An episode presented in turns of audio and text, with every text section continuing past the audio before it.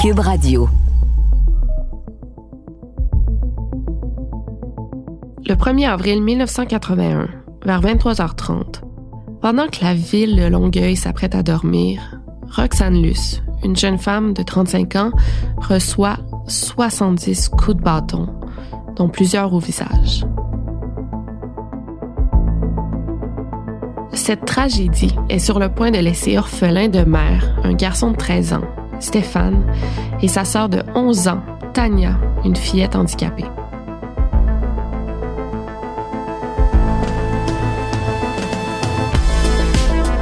Mère, qui t'a fait ça?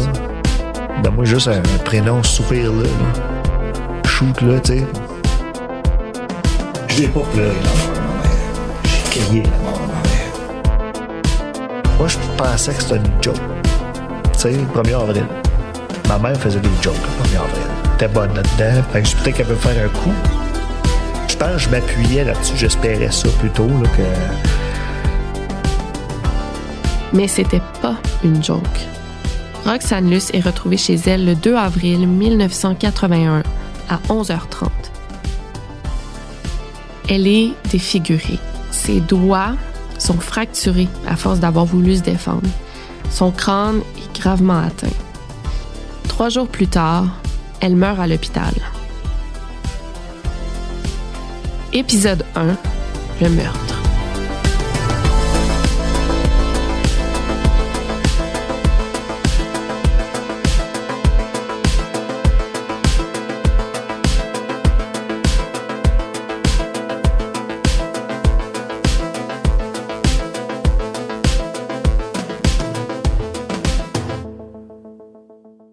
Mon nom est Victoria Charlton et je suis YouTubeuse et autrice. Il y a quelques années, je suis tombée sur un fait divers qui concernait la mort suspecte d'une jeune femme dans un hôtel de Los Angeles. Comme plusieurs qui suivaient la nouvelle en même temps, j'étais complètement bouleversée. Du bouleversement, je suis passée à une sorte d'obsession. Aujourd'hui, je suis fascinée par tout ce qui est trait au dossier de disparition ou de meurtre irrésolu. J'en ai même fait mon métier. Le cas de Roxane Luce, ça me ramène au fait que les féminicides y font partie du paysage criminel depuis toujours. Il y a des femmes qui sont tuées depuis bien trop longtemps et ça s'arrête pas. À chaque fois, les dommages collatéraux sont bien réels, comme des enfants qui perdent leur mère, par exemple. C'est le cas de Stéphane Luce. Quand j'ai rencontré Stéphane, son histoire me touchait. Il avait 13 ans quand sa mère a été assassinée. La journée avant le décès de ma mère, moi, j'étais à l'école. Moi, j'étais pensionnaire. Lundi matin, avant de partir pour l'école, euh, petite chicane qui est arrivée, puis j'ai bouté. Elle m'a dit Passe une belle semaine, Steph, je t'aime. J'ai dit Ben ouais, c'est ça. Je suis parti. C'est la dernière fois que j'ai vu ma mère, ça.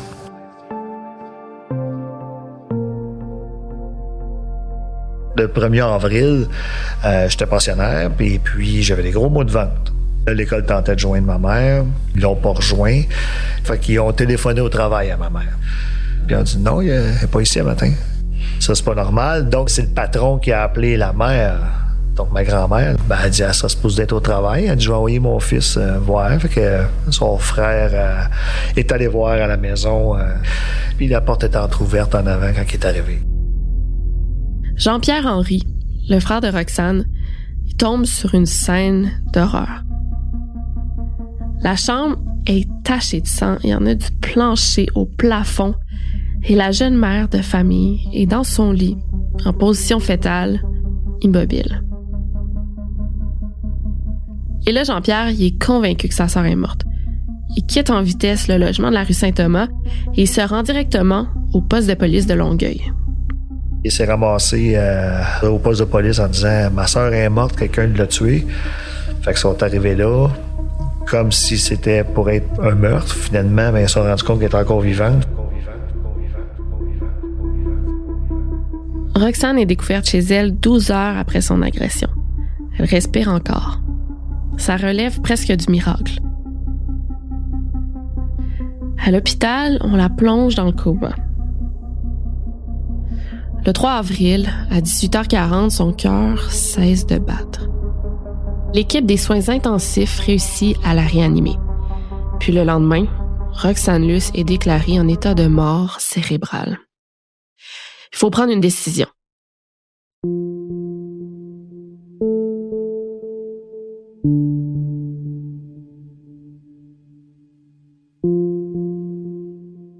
M'a dit, ton oncle va venir te chercher. je trouvais ça très drôle. Mon oncle va venir me chercher, OK. Fait que là, il vient me chercher avec ma tante, puis il commence à me dire, ben, ta mère a été battue.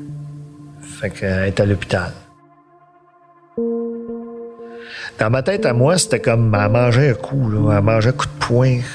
parce que moi, je me faisais souvent dire par des amis, je vais te battre, puis j'avais juste des coups de poing, finalement. fait que c'était la même chose, le même raisonnement. Par contre, je regardais ma grand-mère qui pleurait beaucoup. Je regardais mes tantes qui pleuraient beaucoup. Je regardais mes oncles qui me disaient Inquiète-toi pas, on va s'en sortir. Puis dans ma tête à moi, c'était évident qu'elle s'en sortirait. Pourquoi tu me dis ça? Là, c'est le samedi matin, il n'y a plus personne qui me disait qu'elle s'en sortirait, puis ça pleurait plus.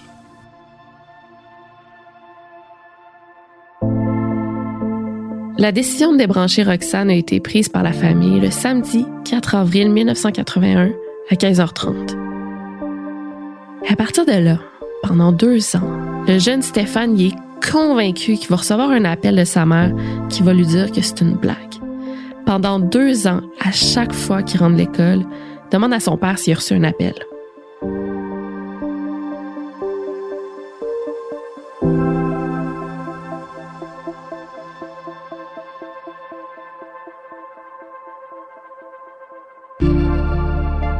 À un moment donné, j'ai pris mon courage à deux mains. J'ai été au poste de police deux ans plus tard. J'ai dû voir les photos. Puis ils m'ont dit OK, tiens, garde-toi. Puis je sais pas regarder. J'ai dit OK, mais bon. C'est de même que ça s'est euh, réglé dans ma tête. J'avais 15 ans. C'est donc clair que Roxane a été assassinée. 40 ans plus tard, le coupable court toujours.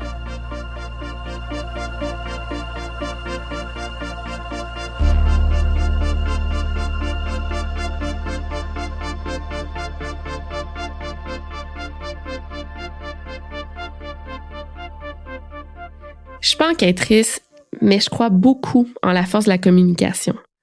À la fin du mois de septembre 2022, un Américain a été libéré après 23 ans de prison grâce au podcast Serial. L'adolescent de 17 ans avait été accusé en 1999 du meurtre de sa copine. Pendant 23 ans, Adnan Sayed a clamé son innocence. Et quand le podcast Serial s'est intéressé à son cas, c'est des dizaines de milliers d'auditeurs qui se sont mis à enquêter. Grâce à leurs recherches, deux suspects ont été retrouvés, dont un violeur en série. Quand Sayed est sorti libre du tribunal, il a été acclamé par une foule d'auditeurs du podcast. Donc ma quête à moi, c'est que la force des podcasts qui sont produits ici puisse avoir le même genre d'impact. Donc, qu'on puisse aider les familles à obtenir des réponses sur des cas de meurtre ou de disparition.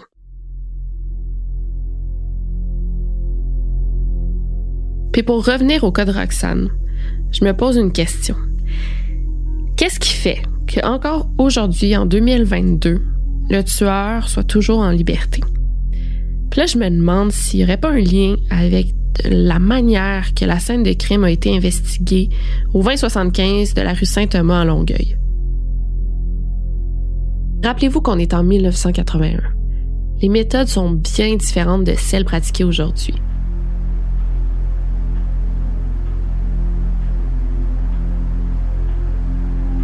Alerté par Jean-Pierre Henry, il y a deux policiers qui arrivent sur les lieux. Très vite, ils appellent les ambulanciers, les enquêteurs et les techniciens en scène de crime. Il y a des policiers qui sont ordonnés de vérifier le périmètre extérieur et c'est à ce moment-là qu'ils découvrent pourquoi le frère de Roxane s'est déplacé au poste de police plutôt que d'appeler depuis l'appartement. Dehors, le fil de téléphone est sectionné. Mais c'est pas tout. En agrandissant le périmètre, les policiers trouvent un bâton enroulé dans un sac de plastique noir qui est fixé par du ruban électrique. Sur le bâton, il y a du sang et des cheveux. Mais pendant ce temps-là, moi, ce que je trouve vraiment difficile à comprendre, c'est que l'équipe fouille l'appartement visiblement sans précaution. Selon les dires de Stéphane, il y a des empreintes de toutes sortes qui s'ajoutent tant sur la victime que sur les meubles, sur les murs et sur les cordes de porte. Toujours selon ses dires, il y a des traces qui s'imprègnent sur le plancher. Il y a les cheveux de tout le monde qui tombent par terre. Et il y a certains indices qui auraient pu être très précieux, qui sont souillés.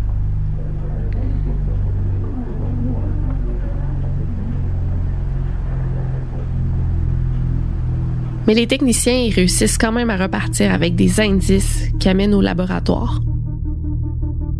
En attendant les résultats des analyses, les enquêteurs interrogent Thomas Luce, le père des enfants de Roxane.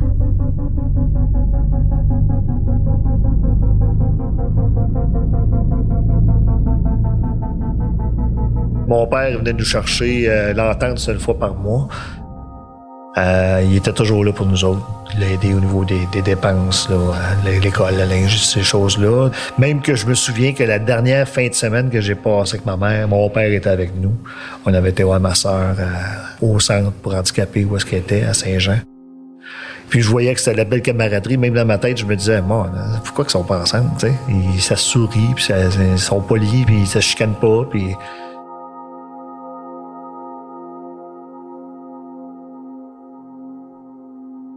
Le mariage entre Roxane et Thomas Luce dure cinq ans. Et dix ans après leur divorce, Roxane est tuée. Tout de suite, son ex-mari est considéré comme le principal suspect. Deux semaines après avoir fait sa déclaration, une rencontre qui a duré quatre heures, Thomas est appelé à son travail et on l'invite à revenir au poste.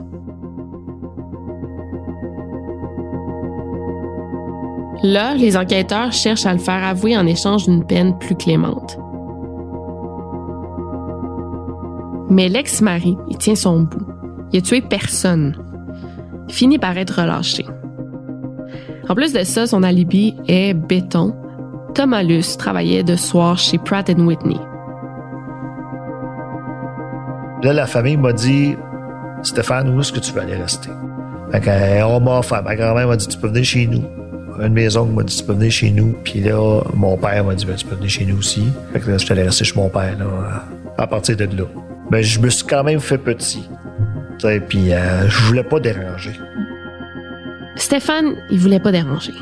Et il aimait pas que les regards soient posés sur lui non plus. Au funérailles, on lui demande quelque chose qui passe pas. Il trouve qu'on lui impose une genre de mise en scène et que l'événement est complaisant. Sais, moi, ma mère, elle, elle voulait pas de fleurs. Puis on m'a donné une rose et déposé sur le cercueil. Ça. Ça a pas passé, ça. Ben, elle a déposé ça là-dessus, c'est. Hum, puis tout le monde me regarde, tu sais. Je trouve ça dur. Plus tard, pendant qu'il est assis à l'avant d'une Cadillac noire, la voiture qui va les mener au cimetière, Stéphane entend les pleurs de sa tante et de sa grand-mère qui sont toutes deux installées à l'arrière. Je n'ai pas pleuré la mort de ma mère. J'ai crié la mort de ma mère.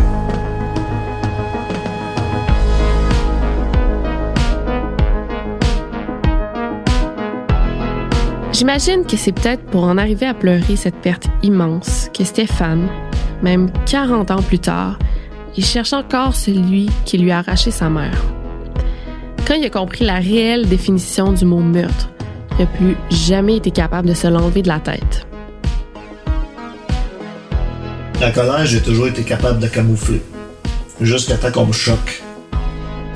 Puis si je me choquais à l'école, les images du meurtre revenaient.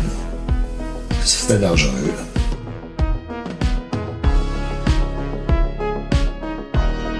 Pourtant, Stéphane n'a jamais vu les photos du corps de sa mère. Est-ce que tu les as déjà vues, les photos? Non. Moi, je pense à les voir. Ah ouais? J'y pense. Ça fait 40 ans, puis j'y pense. Pourquoi? Pour me donner notre boost.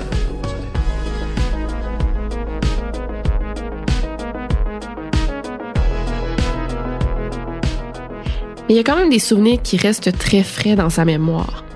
Et de recoller les morceaux, ben, ça permet de refaire la scène et d'y voir une sorte de chronologie. Les enquêteurs disent que Roxane aurait ouvert à un ancien amant ou à un homme qu'elle connaissait. Mais selon Stéphane, c'est impossible puisque Roxane est rentrée à 23h15 et que l'agression est survenue à 23h30.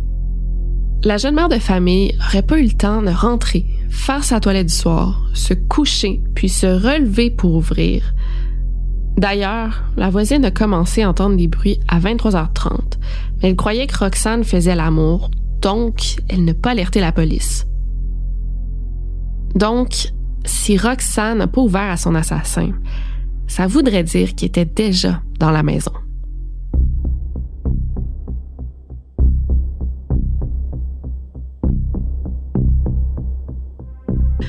Au quatrième jour, quand Roxane est décédée, c'est les enquêteurs Daniel Gagnon et Michel Viau qui ont commencé les interrogatoires. Comme la procédure l'indique, ils ont débuté par les proches de la victime. Après avoir écarté l'ex-marié, les enquêteurs ont cherché un ancien amant que Roxane appelait Maurice Chantal. L'homme a été retrouvé grâce à une photo découverte chez Roxane et sur la photo, on peut le voir qui est adossé sur le coffre arrière de sa voiture. Et on peut apercevoir les trois derniers chiffres de sa plaque d'immatriculation.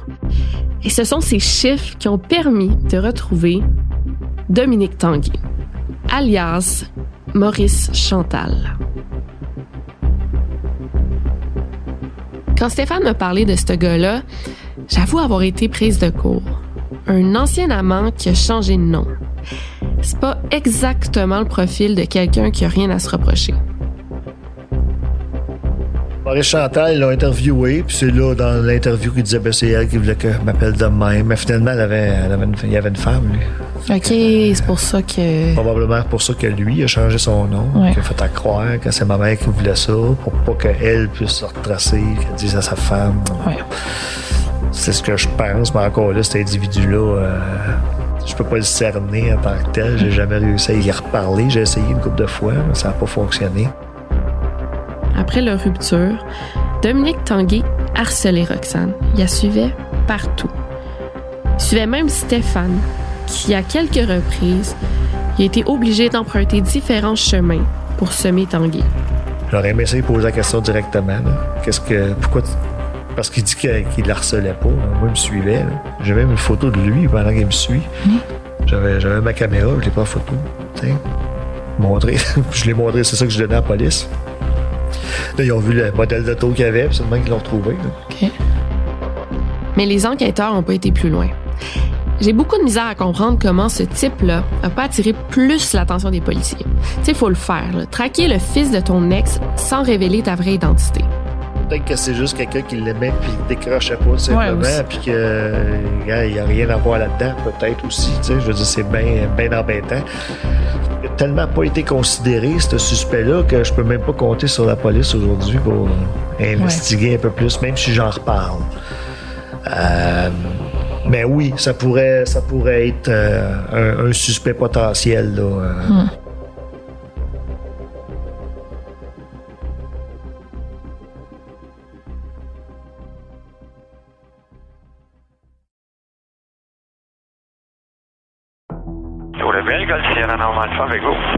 Je m'appelle Marie-Christine Noël. Je suis journaliste au bureau d'enquête de Québecor. Ça fait quatre ans que je commente l'affaire du pilote Normand Dubé, condamné pour le sabotage des lignes d'Hydro-Québec avec son avion. Et à chaque fois que j'ai l'impression de me rapprocher d'une conclusion, ben il y a un rebondissement qui vient tout changer. Aussi incroyable que ça puisse paraître, c'est l'histoire que je vous raconte dans la série Balado de Cube Radio et du bureau d'enquête, par pure vengeance disponible sur Cube, dans la section Cube Radio et sur les autres plateformes de balado. Par pure vengeance est en nomination en tant que meilleure série balado au Canadian Online Publishing Awards 2022. J'ai rencontré, euh, de, je te dirais, de 72 à 81, trois conjoints. Son dernier euh, chum, lui, ça faisait peut-être deux, trois ans qu'ils étaient ensemble. J'ai en tête 1977, 78 peut-être. là. Roxane, c'était une femme indépendante. Elle n'a plus jamais réhabité avec un homme après son mariage. Elle voyait ses amoureux en semaine et eux la visitaient le week-end quand Stéphane rentrait du collège. Et c'est comme ça que Stéphane a rencontré Steven, qui a fait partie de sa vie pendant un moment. Mais euh, ça, c'était un homme qui était quand même calme. Euh, il parlait juste anglais. Euh, il avait pas l'air à m'aimer. j'étais comme, bon, je te fatigué peut-être. Mais je pense que j'étais juste là. Puis il aimé ça être tout seul. C'est plus ça le problème quand, quand j'y repense avec le recul d'aujourd'hui. Comme bien des amoureux, Steven voulait passer un maximum de temps avec la femme qu'il aimait. Peut-être que les enfants le gênaient, mais la petite famille partait quand même souvent la fin de semaine, en camping par exemple. Même la petite Tania, lourdement handicapée, faisait partie des expéditions.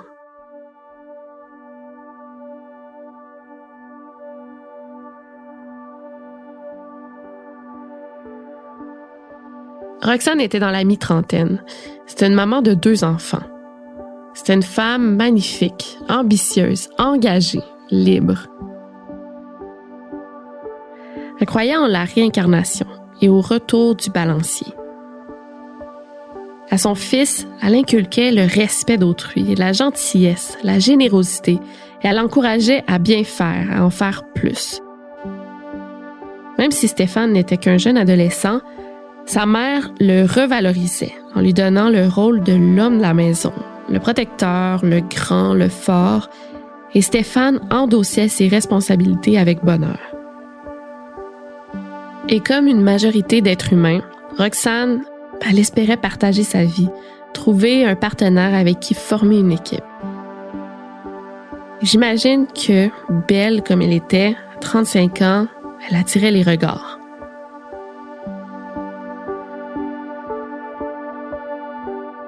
Son chum, Steven, c'est lui qui a montré la photo. Ce gars-là était photographe. Quand je rentrais chez eux, il y avait que du stock de photographie. Son salon ressemblait à un laboratoire de photos, sa chambre ressemblait à un laboratoire de photos, tout ressemblait, il y avait des, du stock de photos partout. Roxane est devenue passionnée de photographie. C'est une passion qu'elle a d'ailleurs transmise à son fils. Ensemble, ils partaient à pied dans la ville et passaient des heures à capturer des images qu'ils développaient le soir dans la chambre noire qui s'était installée.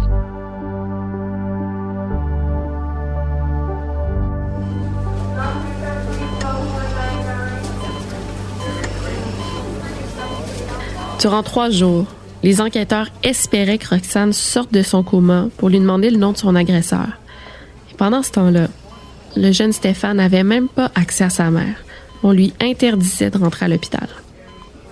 Entre toi et moi, il aurait pu faire une exception, mais étant donné qu'elle était maganée, que j'avais 13 ans, c'est peut-être une bonne chose que j'ai pas été.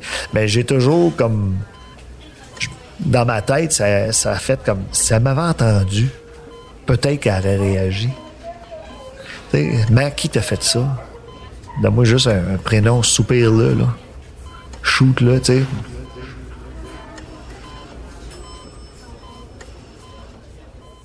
Mais malheureusement, Roxane s'est jamais réveillée.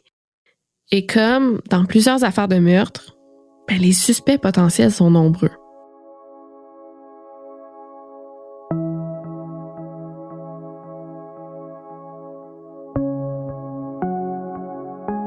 L'autopsie révèle que Roxane n'a subi aucune agression sexuelle et que le meurtrier s'est acharné sur son visage. Est-ce qu'il voulait briser sa beauté, l'effacer pour toujours? Est-ce qu'il s'agit d'une autre victime de cet amour qui haït? Est-ce que le crime passionnel existe ou est-ce que c'est un crime sexiste? Est-ce qu'on peut aimer tellement fort au point de préférer voir l'autre mourir plutôt que le regarder vivre sans nous? Toutes des questions encore sans réponse et le temps passe. Moi, j'ai des doutes. Moi, je suis à la recherche de la vérité, pas d'un coupable.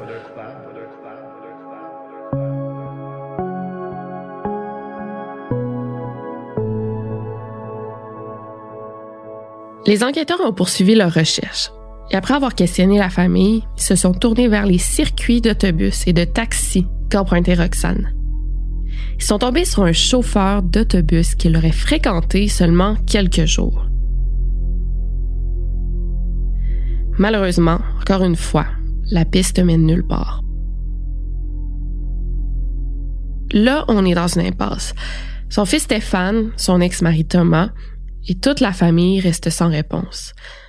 Le dossier est classé en décembre 1982. Mais Stéphane n'oublie pas. Il reste avec le meurtre de sa mère dans la tête. Et ça, à tous les jours.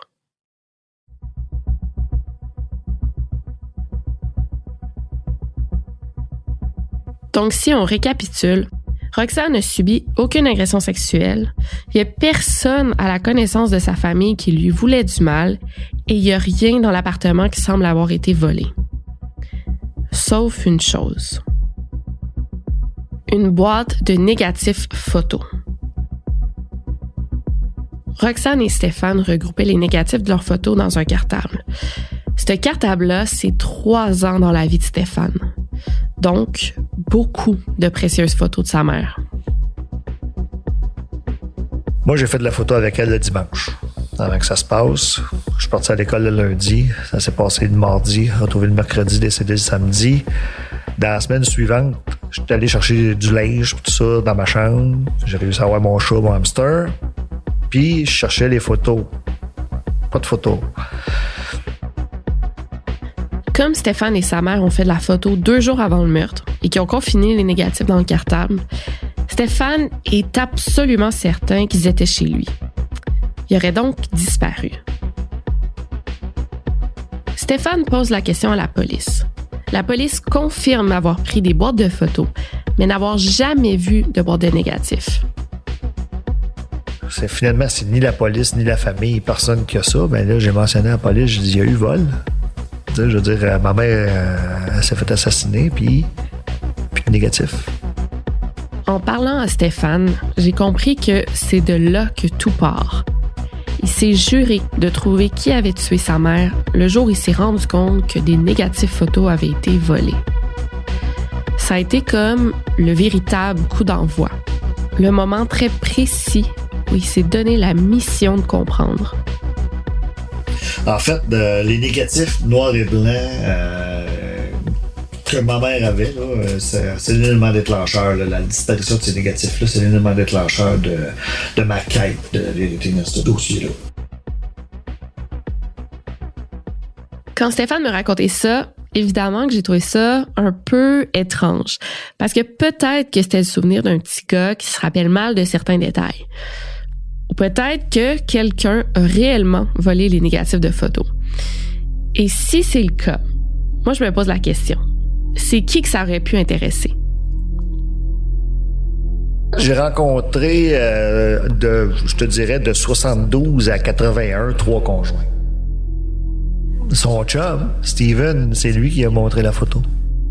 Ça faisait peut-être deux, trois ans qu'ils étaient ensemble.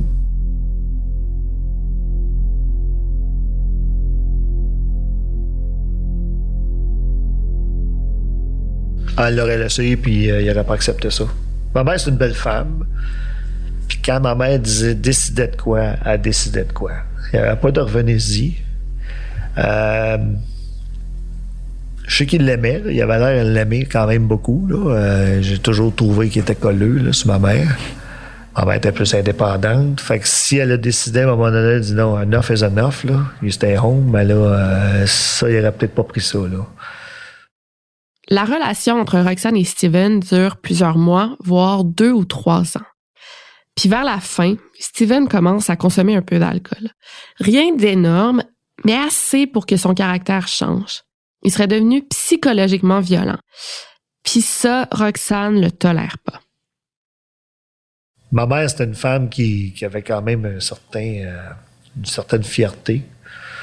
Puis probablement qu'elle n'a pas aimé euh, le fait que qui prennent de la boisson régulièrement. Parce que c'était pas quelque chose qu'ils faisaient au début. Je me souviens qu'il n'y avait pas de bière à la maison au début, puis à la fin, il y en avait régulièrement. Fait que c'est peut-être quelque chose qui euh, tapait sur une nerf. Roxane a donc averti son fils qu'elle allait quitter Steven et elle le prépare parce que sa décision est prise.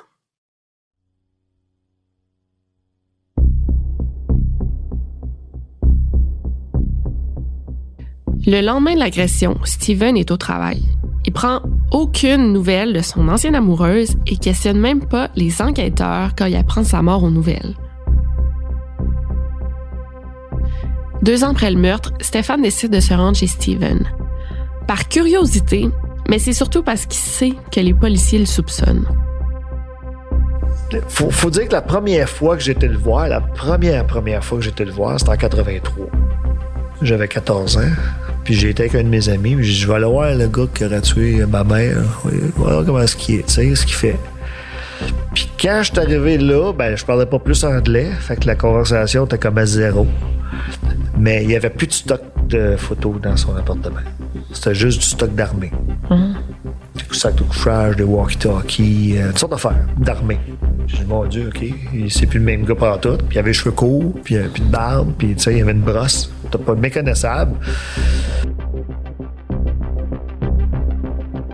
Mais ces réponses sèment un doute dans la tête de Stéphane, qui a pris connaissance du dossier d'enquête des années plus tard.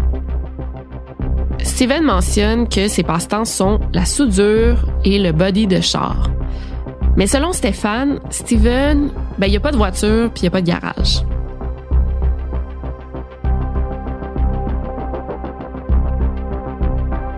Quand les policiers veulent savoir comment il s'est fait la blessure qu'il a sur la main, Steven répond qu'il s'est éraflé sur le ciment en allant dans son cabanon chercher une moustiquaire. Mais toujours selon Stéphane, Steven, il n'y a pas de cabanon. Et à la question Que faisiez-vous ce soir-là? Steven y répond qu'il se faisait cuire des patates seul chez lui.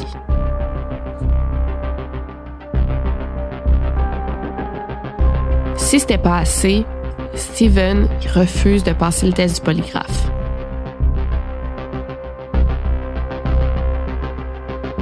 Ces informations-là, Stéphane les obtient en 1997. Et à ce moment-là, il vient tout juste de retourner voir Steven, qui est toujours l'un des suspects dans la mire des policiers. Ce qui m'a marqué, c'est qu'il m'a dit Ça fait 16 ans que j'attends que tu viennes me. Moi, j'ai répondu Ça fait 16 ans qu'on me dit que tu as tué ma mère. Oh. Fait que j'avais pas le goût de le voir. Ben oui. Donc, si on résume le tout, Steven, c'est le dernier amoureux de Roxane. Puis avant sa mort, il venait tout juste de se séparer.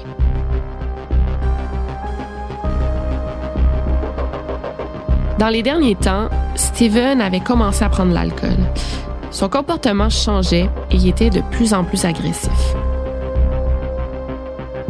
Quand le jeune Stéphane de 14 ans décide enfin de frapper à la porte de son ex-beau-père, il remarque que non seulement il s'est physiquement métamorphosé, mais qu'en plus, tout le matériel photo qui envahissait son appartement avait disparu, remplacé par de l'équipement de l'armée. Dans son interrogatoire, Steven aurait menti sur certains aspects de son quotidien, puis n'est pas capable de fournir d'alibi solide. Et finalement, plus tard, ben, il refuse de passer le test du polygraphe.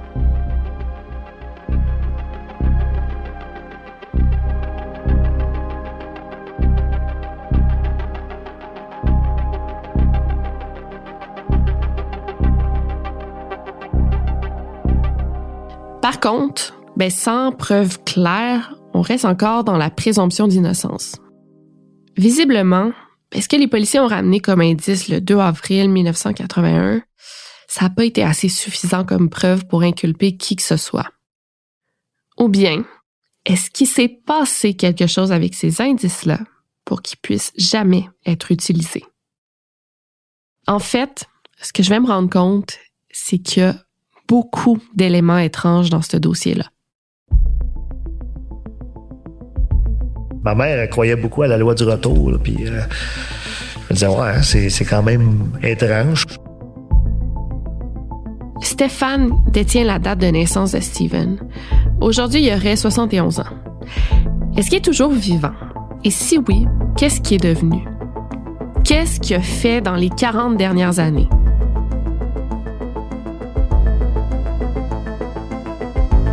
Stéphane pense qu'il serait encore en vie et qu'il serait même encore à Montréal.